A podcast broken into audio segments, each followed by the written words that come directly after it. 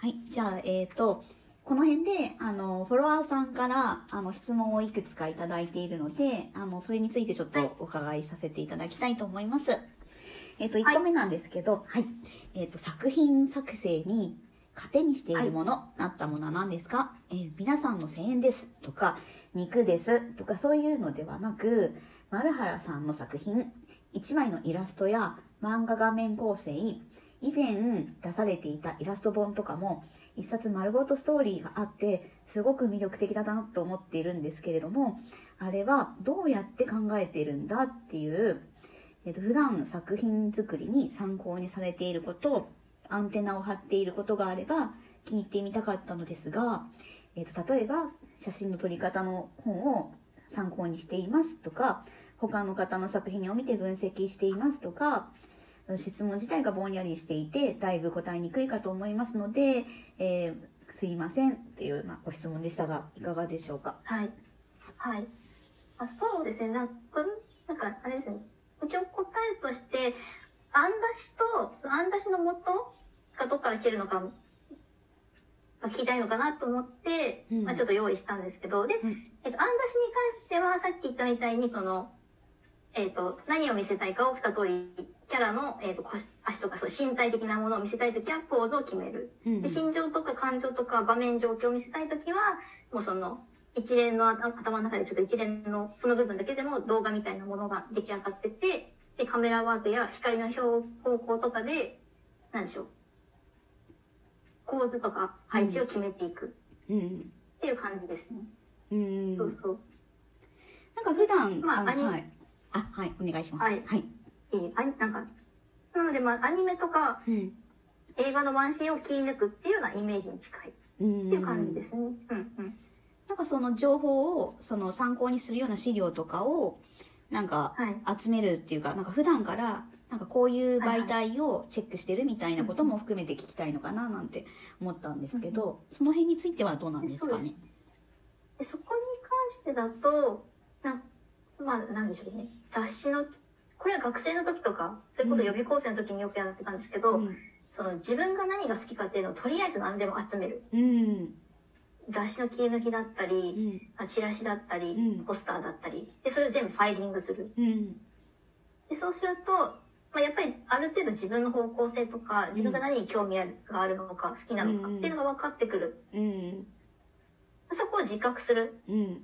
っていうこと。で、まあうん。もちろんその他の人の作品も分分析って言ったらちょっとあれなんですけど、うん。自分、その、ツイッターとかに流れてくれる。うん。内緒で、こあくまで個人用ですよ。個人。はいはいはい。あれで、あの、保存して、うん。で、その保存した作品をファイル、フォルダに入れて、はい。どういう共通項があるかなっていうのを見るんですよ。あー。結構日常的に、はい。あ、はいはい、どうぞ。はい。あいい日常的にあのファイリングなんかも貯めてその画像なんかも集めて見てるっていうことですか？日常的に。そうですう。ん、そうです。画像がもう500枚とかになっちゃって、1000枚とかになっちゃってるんですよ、今本当に。なんか探したい画像を探すとき大変そうなんですけど。あ、そう、そう、そうなんですよ。はい。で、あとは、そうですね、その写真の撮り方っていうのはすごい意識してて、うん撮り方を参考にしてるっていうよりは、うん散歩中常にうん。面白いものがないかとかっていうのを、うんアンテナを張っておく。うん。で、見つけたらそれを写真に撮るんですよ。うん。で、もちろんそれ、その写真って資料用でもあるんですけども、うん。その、興味のあった部分をうん。どうやってうん。その四角の中に収めるかっていう練習もそこでやるといいと思います。うん。なるほど。なんかそれは結構参考になりそうですね。うん。この面白いと思った部分をアップで入れるのか、うん引きで撮るのか、うん縦で入れるのか、うん横で入れるのか。うん。で、それでさっき言ったみたいな、その、四隅までちゃんと意識が通ってる写真になってるかうんっていうのをやるといいと思います。うん。ああ、なんかいいですね。なんかそのやり方はなんかすごいいいなと思います。うん。うん。それって紙でなくてデータで保存してるんですか、えっと、一応今は紙だと大量になっちゃうので、そうですよデね。携帯で。はい。はい。なんか、その整理が大変そうだななんてデータだとって思ったりもしたんですけど。はい。ありがとやうございます。っぱりその本屋さんに、ああいうはい雑誌とか買って、はい。まあ、持っておく、もしくは、それだと大量になっちゃうので好きなページだけ切り抜いて、うん。そのきなんでそれを自分が選んだのかまで一応考えとくみたいな。うん。言語化できるようにする。そうですね。うん。わかりました。ありがとうございます。えっ、と、はいはい。2番目の質問に行きます。えっ、と、はいいつも構図が素敵ですけれども、奥行きや画面構成はどのように思いついているんですか？えーまた、どのような参考書や勉強をされましたか？と聞いていただけると嬉しいです。構図が素敵なので、どうやっているのか聞きたいなと思っていたので、よろしくお願いします。ということで、お願いいたします。はい。まあ、構図に関してはさっき言った通りで、えっ、と、世の中にあるなものをどうやって自分が切り抜くかっうん。ていう方に重きを置いてますね。うん。うんうんうん。で、あと奥行きに関しては、まあ、大体、大体なんか、いくつかその奥行きを出す方法ってあるんですけど、うんまあ、大まかなものとしてうん。3つくらいあるかなって個人的には思ってて、でうん1個がパース、パース。うん角度をつけること。はい。もう1個が、えっと、レイヤーのように手前、真ん中、奥に物を置いて前後感を出す。うん。あの、よく日本的な庭を、庭のなんだっけ、切り、庭を切り取るとその前後感が出てるとか、うん。そうそう。方法。で、もう、うんもう一個が空気遠近法。うん。手前のものははっきり映って、奥のものは青くて霞がかってる。うん。これは西洋画にあるよううん。な方法。うん。で、私の絵はうん。平面的なこと、えっ、と、要素が多いので、うん。基本的にはその、えー手前奥うんものに配置をして、うんレイヤー的に前後感を出す。うん。もしく、は、えっ、と、空気遠近法。ちょっと遠くにあるものを薄く描く。うん。っていう方法でやってます。うん。で、さっき言ったみたいに、コマが似てきて、うん。しゃあねえっていう時は、パース書くか。パース書いてます。いやいや。いやいや。わかりました。すごい、あの、はい。あ、なるほどね。さ、すごい。ありがとうございます。勉強になりますね。はい。えっ、と、次、三つ目です。えっ、と、独特の、はい、独特の色使いをしますが、どうやって決めてますか？何かインスピレーションの参考にしているものはありますか？という質問ですが、どうでしょうか？はい。えっ、と、インスピレーションの参考に関しては、参考っていうよりは、その、さっき言った色鉛筆とか、うんコピックの重ね塗りの経験が生きてるうんと思ってます。うんあとはその、個人サイト巡りのうん。時の絵で、うん。あの、原色で下絵を描いた後うに、ん。あの、黒の線で描いて、うん。で、あの、髪の毛のハイライトとかを、うん。原色その黄色とかピンクでつけてるような絵があったんですよ。うんそれがすごい好きで、うんなんかそういうのもあってラフな絵が好きなんですけど、うん。そうそう。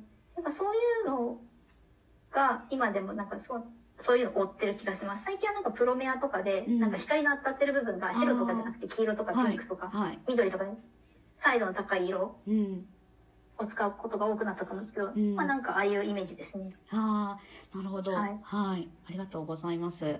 えっ、と、最後の質問です。あの、三つ目の質問とちょっとつながるところあるかもしれないんですけれども、えーと色の使い方で気をつけていることを教えてくださいだそうです。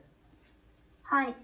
えっ、と、まあとりあえず周りから浮いてる色がないかっていうのを常に気を回してる。うん。えっと、なんかツイッターでよくたまに回ってくる、うん。あの、カラーをモノクロにするとかっこいいみたいなのあるじゃないですか。はい。で、あれは的を得てて、うん。いろんな色を使っててもう、ん。物の明暗が合ってれば、うん。何色を使っても、うん。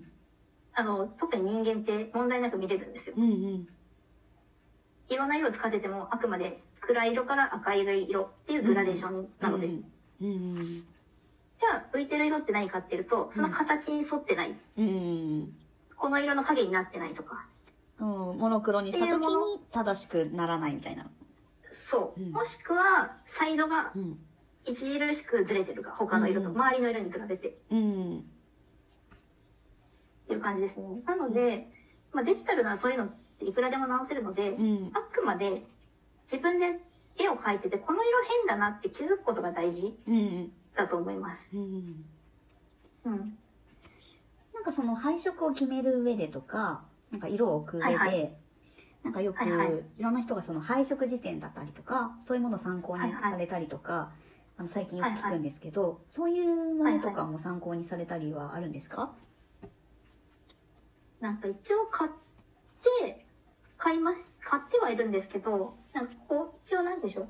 色数が少ない時に参考にするっていうイメージですね。いろんな色を入れる時に配色辞典を入れ使うかっていうと、うん。そのそういう時はあんまり使ってないかなっていうイメージですね。うん。あと、なんか割と配色辞典に載ってる色、3色うん。4色って、うん。なんかこれも前ちょっと言ったんですけど、うん。色彩検定うん。っていう、なんか載ってる色の組み合わせうんをちょっとずつずらした色っていうのが多くて、うん。例えば、なんかこう、緑と赤をうん。同じサイドの赤と緑を並べるとハレーションが起きる。目がチカチカするじゃないですか。うん。なので、真ん中に白を入れるみたいなうん。ことが書いてあるんですけど、うん。配色辞典見てると、たまにそのピンク、うん。ちょっと黄色みのある白、うん。緑みたいなうん